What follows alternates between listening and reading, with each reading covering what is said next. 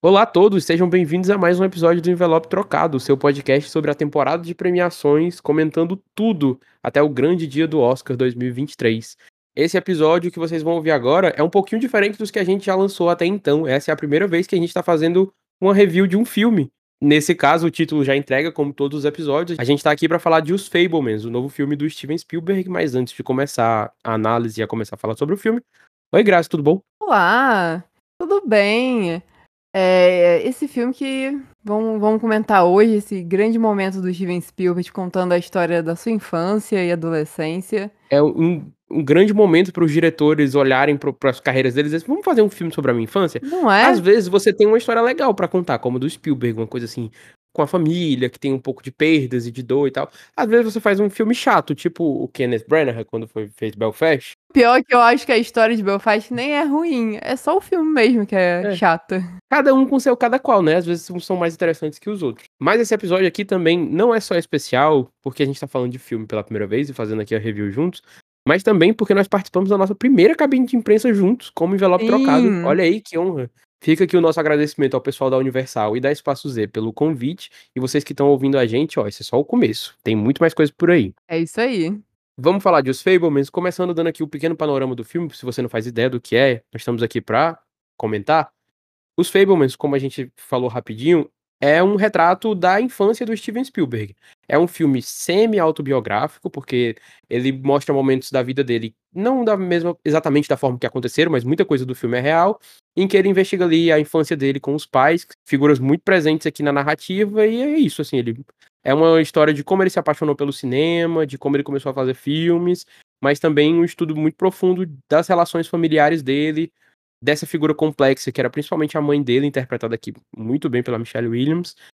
E é um filme muito bonito, no geral. Grazi, por onde começar os comentários sobre os filmes? Você quer fazer comentários gerais sobre o filme? Então, eu, como você disse, eu acho que é realmente um filme muito bonito. E ele é. Realmente são dois filmes em um, basicamente, né? Que tem esse filme sobre esse crescimento desse, dessa criança, desse adolescente, e o envolvimento dele com o cinema que já vem desde criança, assim, né, e tal. Mas também, de um outro lado, tem um filme que é um drama familiar, muito bem contado. E por muito, por muito tempo, esses dois filmes, eles se mesclam de uma forma que faz sentido. É, mas, assim, já dando minha visão geral, eu acho que em alguns momentos ele meio que perde o ritmo. Eu acho que ele não consegue trazer de uma forma tão coesa esses dois filmes que ele quer contar. E eu não sei, eu acho que o meu maior pro problema com esse filme é que eu fui com a expectativa errada.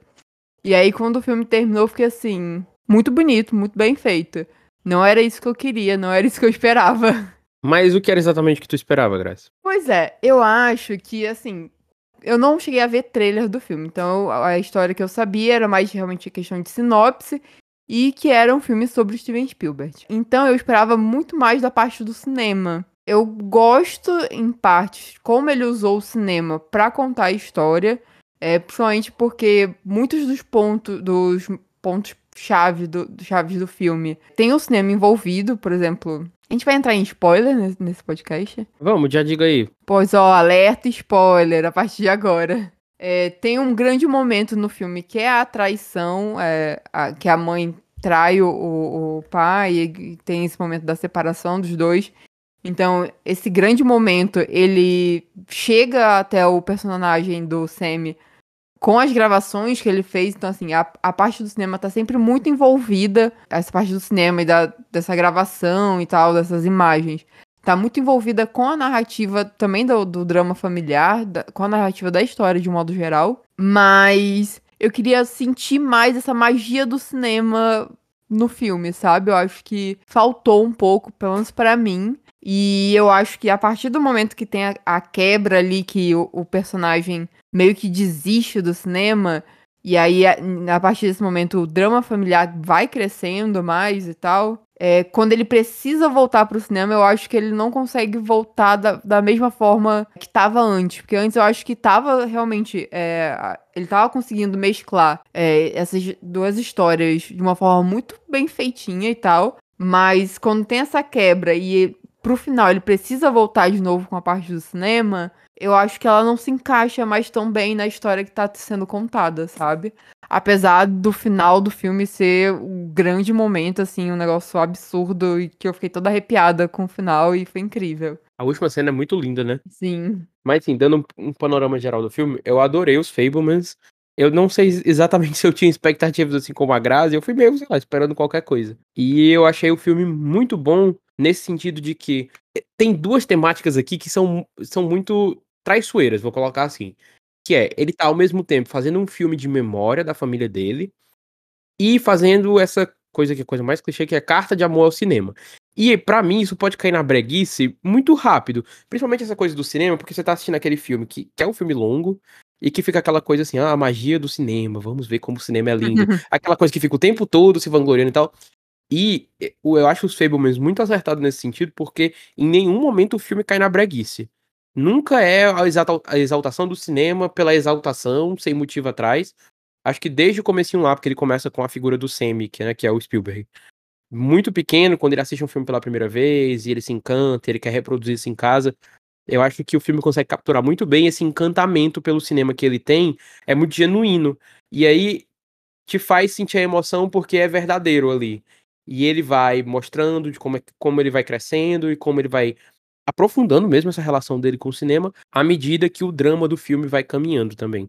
Nisso eu achei ele muito acertado porque ele marca muito forte é, o cinema como esse lugar de refúgio para o Spielberg, mas também é uma coisa meio dupla, assim, porque pro Spielberg estar tá inserido no cinema, o Semi no caso, né? É uma coisa que toma muito dele. Aquilo é a vida dele. E eu acho que esse filme também mostra um pouco de como é esse distanciamento dele com a família. Não que ele deixe de gostar da família ou deixe de amar, mas aquilo tá ocupando um lugar maior na vida dele, que é como ele tem aquele aquele diálogo com o tio que fala sobre a arte, sobre trabalhar com arte. E, e para mim é um, também um dos grandes momentos do filme, aquele diálogo. É excelente. É botar a cabeça na boca do leão, né? E nisso o roteiro é muito acertado, porque para mim fica claro numa cena específica que é a cena em que a mãe dele tá triste, tá de luto, e o pai faz ele terminar o filme da viagem porque a mãe vai ficar feliz com o filme, mas na verdade ele quer fazer o filme de guerra com os amigos dele, né? E isso coloca ele ali como artista mesmo, quando você quer fazer uma coisa e você tá direcionado para fazer uma coisa que nem sempre é o que vai agradar os outros ou que vai agradar quem tá perto de você, mas que é o que você quer fazer e é o que o seu coração tá mandando fazer. E eu acho que essa é uma temática que é abordada muito ao longo do filme, desse caminho duplo da arte, da arte como expressar como expressão de quem ele é, ao mesmo tempo de que tá tendo uma ruptura com a família, porque inclusive a família tá se separando, tem toda essa coisa do divórcio dos pais dele, que é uma coisa também que o Spielberg sempre falou sobre a separação dos pais. E é, é engraçado como essas temáticas, por exemplo, do pai com a figura que é fria, como é uma pessoa que é assim, o pai do Spielberg é de exatas, né? E a mãe dele é de humanas, é quase isso. E ele, o pai era uma pessoa da tecnologia, de mente mais fechada, tava ali apoiando, mas também é essa pessoa que durante o filme coloca o cinema para ele como hobby, não entende uhum. a paixão, etc. E a mãe dele é colocada como essa figura mais da emoção, mais das artes, é uma pessoa mais ligada a essa coisa de se expressar e tal. Isso, isso são temáticas que estão aí em vários filmes do Spielberg durante a carreira dele, e aqui ele traz a temática de novo para mostrar que isso foi o acontecimento da vida dele que implicou nessas, nessas discussões. Além de tratar esses temas com muito cuidado, acho que o roteiro é muito cuidadoso nesse casamento entre cinema e vida, e de como cinema é vida para ele, a vida além para a família, né? Eu acho que o filme também tem uma direção muito firme do Spielberg, que tá aí comprometido a fazer um filmaço atrás de outro, ele já tá fazendo assim como quem faz, como quem brinca, e escalações ali do elenco muito acertadas, porque o, o, Gabriel Labelle, eu acho que esse é o nome dele, que faz o Spielberg ali na maior parte do filme, ele é um baita ator e ele entrega esse, esse comprometimento, essa, essa conexão mesmo com o público. E eu concordo muito que assim a direção do Spielberg é impecável, assim, ele é impressionante como ele sabe contar história, assim, como ele consegue conduzir essa história, sabe o que exatamente fazer com isso no, né, no seu filme. E as atuações, para mim, é um dos pontos altos do filme. É, o Gabriel, maravilhoso, mas não tem como não destacar Michelle Williams e Paul Dana. Eles estão, assim, no auge para mim. Já acompanho a Michelle Williams há muito tempo, e essa provavelmente é uma das melhores atuações da vida dela. Entregou tudo, tudo. Eu acho que a, a personagem dela, de um modo geral, é uma personagem muito complexa, que tem momentos muito distintos ao longo do filme E ela consegue conduzir isso de uma forma, assim, esplêndida, que merece esse reconhecimento que ela tá tendo, pelo menos com indicações. Infelizmente, esse ano não tem como ela ganhar. A gente já comentou aí algumas vezes que a categoria de melhor atriz que ela tá já tem nomes muito mais fortes do que ela. Mas eu acho que esse reconhecimento, pelo menos com uma indicação, eu acho muito merecido porque ela tá impecável no filme. E o Paul Dano, que tá correndo um pouco mais devagar do que a, Michelle Williams no, nas premiações, ele já faz tempo que ele vem se provando um excelente ator. Eu acho que ele começou a ganhar mais destaque na mídia com o Batman, né, também. Que apesar dele já ter vários papéis fortes ao longo da, da carreira dele, eu acho que Batman conseguiu levar ele, o nome dele, é, de uma forma mais ampla, né, pro, pro mundo de um modo geral, porque é um filme de super-herói que todo mundo assiste. E foi um filme muito bem aceito pela crítica também. Ele já mostrou uma atuação excelente também nesse filme. E agora, novamente, com um personagem, como o Fabrício comentou, né? Um personagem assim, mais frio, que, que ele não expressa tanta emoção. Então é, é uma coisa mais complicada, talvez, até de, de conseguir entregar emoção sendo uma pessoa sem demonstrar emoções e tal. Então, imagino que não deve ser um trabalho muito fácil de fazer. E ele foi a escolha certa pro personagem. Saindo um pouco dessa parte de atuação, é, voltando pra uma coisa que tu comentou mais pro começo do teu comentário, né? Sobre aquele primeiro momento do personagem do, do Sam, do Sam é, no cinema. Essa primeira experiência dele no cinema e tal. Como depois ele em casa querendo bater o, o trem e tal, coisa do tipo.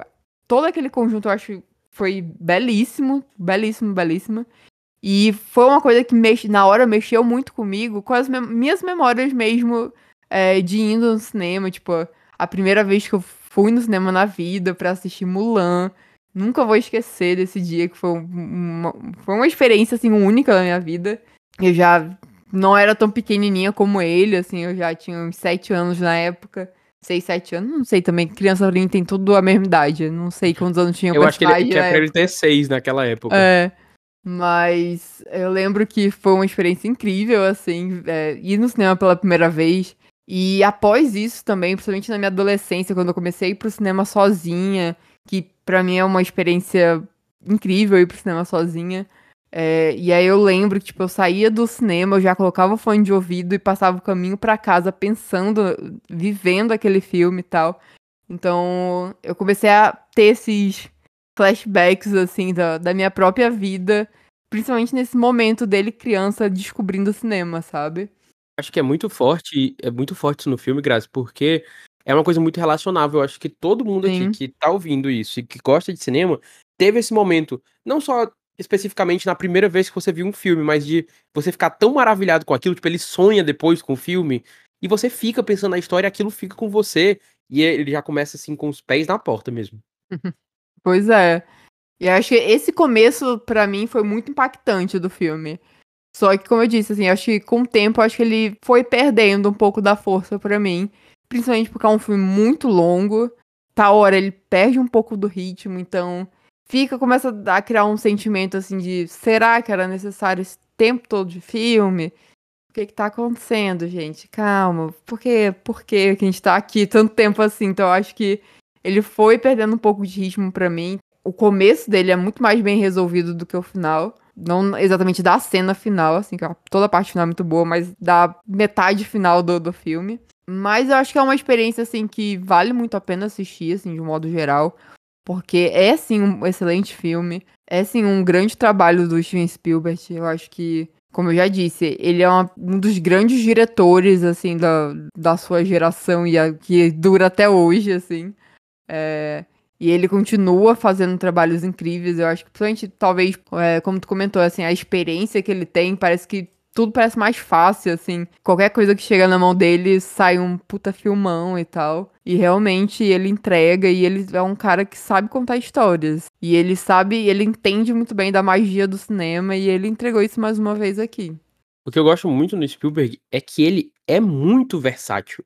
Ele consegue fazer ali, ó, fez pegou o West Side Story agora, que é um filmaço, que é uhum. um dos maiores filmes da história, que é um clássico do cinema musical, e a versão dele, para mim, é melhor que a original. ele deu uma profundidade, ele deu uma roupagem nova pro filme, ele melhorou coisas que já eram excelentes no original, sempre com muito respeito, com muito cuidado, mas sacramentou ali, não que ele já não tivesse feito isso antes, né? mas, tipo, ele foi para mostrar, tipo, ah, eu já fiz tudo isso aqui na minha carreira, mas eu vou pegar esse musical aqui, que é um dos melhores da história, e eu vou fazer melhor. E ele foi e fez. E ele vem aqui, faz um filme íntimo, faz um filme bonito, e, mais uma vez, a marca da direção dele aqui, não só o roteiro também, porque eu acho o roteiro muito bom, mas a marca da direção dele, de como ele vai e constrói as imagens em cima de um filme que tá te falando sobre construção de imagem, sobre uhum. as diversas cenas do Semi vendo as projeções, a família dele vendo as projeções. Mas para comentar aí algumas coisas que a Graça falou nesse comentário dela agora, voltando um pouquinho sobre as atuações. A Michelle Williams realmente é a melhor coisa do filme.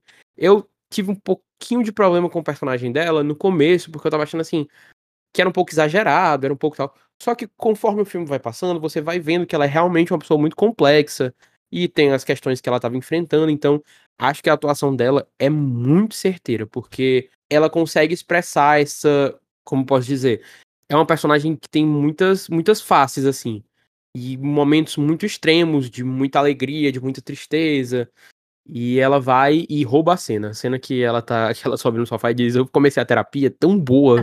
Sim, que tem, tem ali um timing tão perfeito. Putz, e é realmente um, um, trabalho dela. A Graça comentou que é realmente um trabalho dela. É realmente é um trabalho, certamente um trabalho da Michelle É certamente um trabalho muito bom dela. A Graça comentou que é uma das melhores atuações da carreira dela e eu concordo.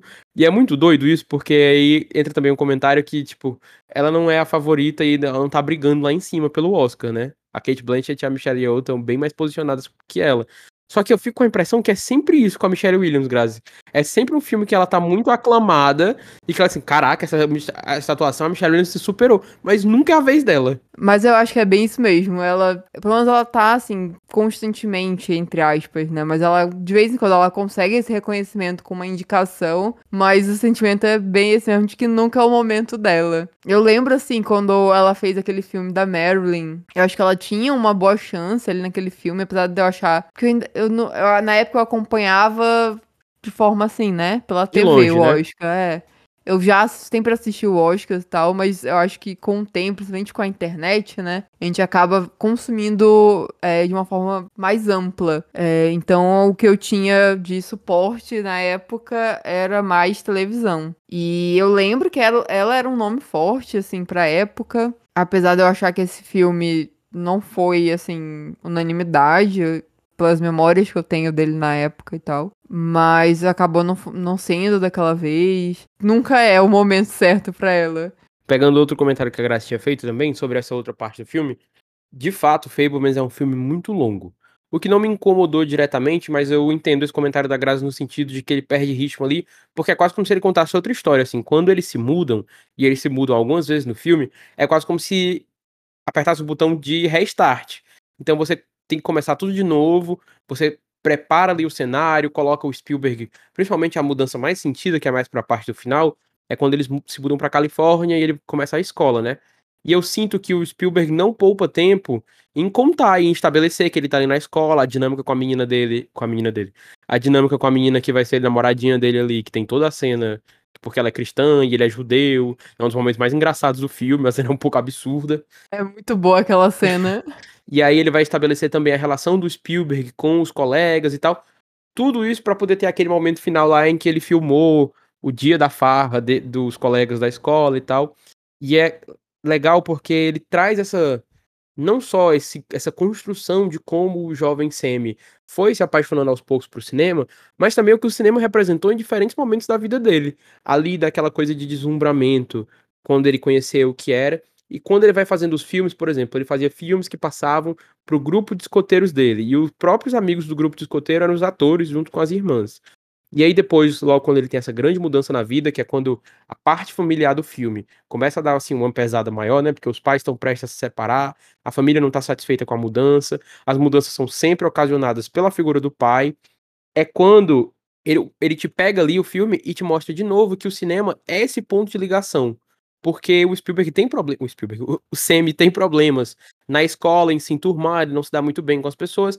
E aí o filme dele leva alegria e, e sei lá, felicidade para aquele para aquelas pessoas que não necessariamente sentem essa felicidade em relação a ele, mas é o que o filme dele consegue causar nas pessoas, assim. É, para mim, um momento muito forte do filme também. É, inclusive, eu acho que nessa parte da adolescência e tal, que tem esse, esse filme lá da, da farra do, dos meninos, é, quando ele vai exibir o filme, é muito interessante ver a reação dessa, das figuras principais do filme, né? Que é aqueles dois carinhas que faziam bullying com ele, que, e a forma como cada um foi demonstrado no filme e a reação que isso causa em cada um deles. Eu acho essa cena muito interessante, principalmente é, em relação à figura daquele cara que é exibido como um, um grande homem, assim, do, do, do filme, a grande figura principal, o herói do filme e como aquilo causou uma insegurança nele. Eu acho muito interessante ver isso, como o cinema, né, de um modo geral, consegue fazer isso e transformar as pessoas e a forma como é contada essas histórias. É uma coisa também de meio de assim, de construção de imagem mesmo no Sim. cinema, né? Que a gente pode traçar um paralelo também com a mãe. A, o, o, o Spielberg. Vou falar o Spielberg aqui dez vezes. Não? o Sammy filmava muito a mãe, principalmente nas cenas com a família. E nas filmagens, por exemplo, no filme que ele faz sobre o acampamento que eles fizeram, a mãe é quase que essa figura idealizada, ela é a musa, ela tá ali no centro. Só que as imagens dos filmes também revelam um outro lado da mãe dele que ele não conhecia, que era o lado justamente da traição e que tá tudo ali documentado. E é interessante de como o filme traz essas, essa perspectiva sempre do ponto de vista assim da imagem, a imagem que estão nos filmes e como as pessoas que estão se relacionam com ela, né? Realmente uma temática muito forte Principalmente dos meninos do colégio. E aí eu acho que um outro ponto, assim, que me surpreendeu um pouco do filme e que funciona muito bem no filme é a comédia. Que eu acho que não necessariamente é esperado nesse tipo de filme. E ela é implantada de uma forma muito natural e que funciona muito bem. É, como a gente comentou aqui da cena do, do Sammy com a namoradinha, que é uma das cenas mais engraçadas do filme, assim, eu passei mal de rir naquele momento. Foi muito bom. E em vários momentos, assim, em relação, em relação à família também, tem alguns momentos mais cômicos e tal, que, ele, que eles surgem de uma forma muito natural. E que eu acho que eles ajudam também a gente a se envolver mais com, a, com aquela família, sabe? Nunca é uma coisa descuidada, assim, de tipo assim, uma piada que entra aqui sem propósito, sem motivo. É mais ou menos um motivo de leveza que chega na hora certa e como a Graça falou, dá assim uma suavidade pro filme mesmo e te traz aquele negócio de recorte da vida real quase mesmo, porque a família uhum. dele, dele também não era só desgraça, tinha uns momentos bons, tinha uns momentos felizes, apesar dele a separação dos pais e os conflitos fazerem grande parte do que ele é e do que ele tentou colocar na arte dele. E já, já que a gente tá falando aqui do Spielberg como diretor, né, como essa figura que cada vez mais se firma como um dos maiores diretores da geração dele, do, da história, eu acho muito curioso também como progressivamente o filme vai mostrando ele evoluindo como diretor, apesar dele ainda nem ter consciência de que ele é um diretor, de que ele vai ser diretor, né? Que é uma cena que ficou muito marcante para mim, que é aquela que ele vai instruir o menino que, é, que não é ator, e o menino diz assim pra ele, então você quer que eu atue, tipo assim? Porque ali ele já tinha a visão e de como ele queria que fosse, de como que a cena ia ficar melhor. E também tem outra que é muito boa, que é quando ele tá na, na, conversa do tio, né? Que a conversa é interrompida depois e que tem um dos melhores diálogos do filme ali. Inclusive, os diálogos são muito bons. Tanto do. Não só esse momento do Spielberg com o tio, mas as conversas entre a família, os diálogos entre os personagens são assim, um ponto muito forte do filme. para além dessa costura entre vida e cinema, e cinema é vida, etc que é quando ele tá mostrando os desenhos que ele, faz, que ele fez, os storyboards pro, as cenas e tal, mostrando como ele já tinha visão de como ele queria que as cenas fossem, né? De como a visão criativa dele já tava mais. já tava na frente do processo, antes mesmo da filmagem começar. E para mim, isso assim, são momentos muito bons do filme. A última cena do filme, assim, é aquele momento quase que. É, aparição, participação especial em filme da, eu, eu comparando o filme do Spielberg com o filme da Marvel. Mas é quase assim o, o momento do, do Fulano de tal aparecendo fazendo participação surpresa no filme do Spielberg, que é o, é o encontro dele com o John Ford, que depois eu fui pesquisar e aconteceu exatamente daquele jeito. E quem faz o John Ford no filme é o David Lynch. É o David Lynch, a cena é maravilhosa. O Spielberg disse em entrevista que foi aconteceu exatamente daquele jeito. Que ele chegou sujo de batom, que ele foi se limpar, que ele só teve cinco minutos com ele e que ele fez toda aquele, aquela discussão lá sobre o horizonte e tal, e depois saiu, e o Spielberg disse que foi um dos melhores dias da vida dele. Cara, essa cena, eu tô arrepiada só de lembrar da cena. Essa cena é muito boa, muito boa. E eu acho que no final, assim, depois tem a discussão que a câmera dá aquela levantada, assim, quando ele tá andando. É a cereja no bolo, depois assim, no final, assim. É o, é o toque, é o toque de mestre. É perfeito mesmo. A forma perfeita para terminar esse filme. Realmente, Porque assim... eu acho que é, que é uma coisa muito complexa, assim, que você apresenta toda essa história, e aí ele vai na discussão de que é um hobby, não é um hobby, ele quer trabalhar. Aí ele vai começar a mostrar que é difícil, né? Porque ele não consegue, ele ficou ali com ele ficou ali com o pai e tá tentando emprego em todo lugar, ele quer trabalhar com cinema e tal. E eu acho que é uma é uma um desfecho ideal pro filme, porque ele nem vai te dar informação demais de, tipo assim, fazer aquela coisa perfeita, idealizada de ele conseguiu um emprego, é, começou a trabalhar, se tornou um dos maiores diretores da história do cinema. Porque isso não é o ponto do filme. Mas de que ele mostra aquele momento que foi um momento importante na carreira dele e ele te dá, sei lá, esperança pro futuro, que eu acho que é o melhor para ele terminar ali. E o toquezinho da câmera no final é assim, chef's kiss. Perfeição. Passados os comentários sobre o filme, vamos então comentar sobre as perspectivas de Fablemans nessa temporada de premiações. Ele que é um dos principais títulos aí na corrida pro Oscar.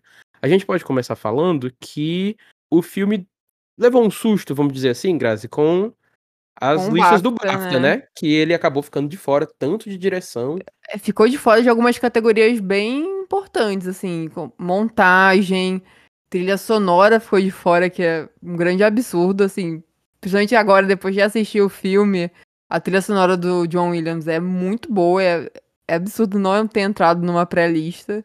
E aí ficou de fora também de direção. Acho que tem umas, umas categorias chaves, assim, que é bem estranha é, o filme ter ficado de fora. Que deu um, deu um baque, real. Deu um, ba é, deu um baque na corrida aí. E, por outro lado, ele foi um dos principais nomes do Globo de Ouro que aconteceu aí esses dias ganhando melhor filme de drama e melhor direção pro Spielberg. Pois é, eu acho que provavelmente por causa desse baque no, no BAFTA, é, eu não sei se eu tava esperando essas vitórias no Globo de Ouro. É, apesar de ser é, votantes completamente diferentes e tal, mas eu fiquei já com o pé atrás. Mas acabou que deu tudo certo pro filme no Globo de Ouro, ganhou dois dos principais prêmios. E esses dias também a gente já teve alguns sindicatos, a maioria dos sindicatos, na verdade. Falta só o PGA quando a gente tá gravando esse episódio. E teremos um episódio só sobre as indicações dos sindicatos, então Sim, sim. Mas aí é, o filme deu sua aparecida no, no, nos principais sindicatos, apareceu no sindicato de direção, DGA. Ele apareceu também no sindicato de direção de arte. Apesar que o, o sindicato de direção de arte ele divide em várias categorias, né? Porque tem dos filmes de época, filmes de fantasia, eu acho também. Sim, sim. Então ele tem, tem várias categorias, então tem mais chances de entrar, né, no caso. Mas conseguiu ali a sua vaga. Chegou na associação dos diretores de fotografia, não conseguiu entrar. Que eu acho que também é uma categoria que pode ser. Que eu acho que poderia aparecer no Oscar, né? Mas vamos ficar de, de olho nessa situação. E eu acho que nesses sindicatos, assim, acho que o maior snob é, que The Fablemans teve foi, agora no SEG, que a Michelle Williams não apareceu. Ela tá aparecendo nos, nas principais premiações, aparecendo no Critics, Globo de Ouro, é, na, tá na pré-lista do BAFTA também. Aí chegou na, agora no Sindicato dos Atores, ficou de lado pra colocar quem? Ela mesma, Ana, Ana de, de Armas. Armas. Ela.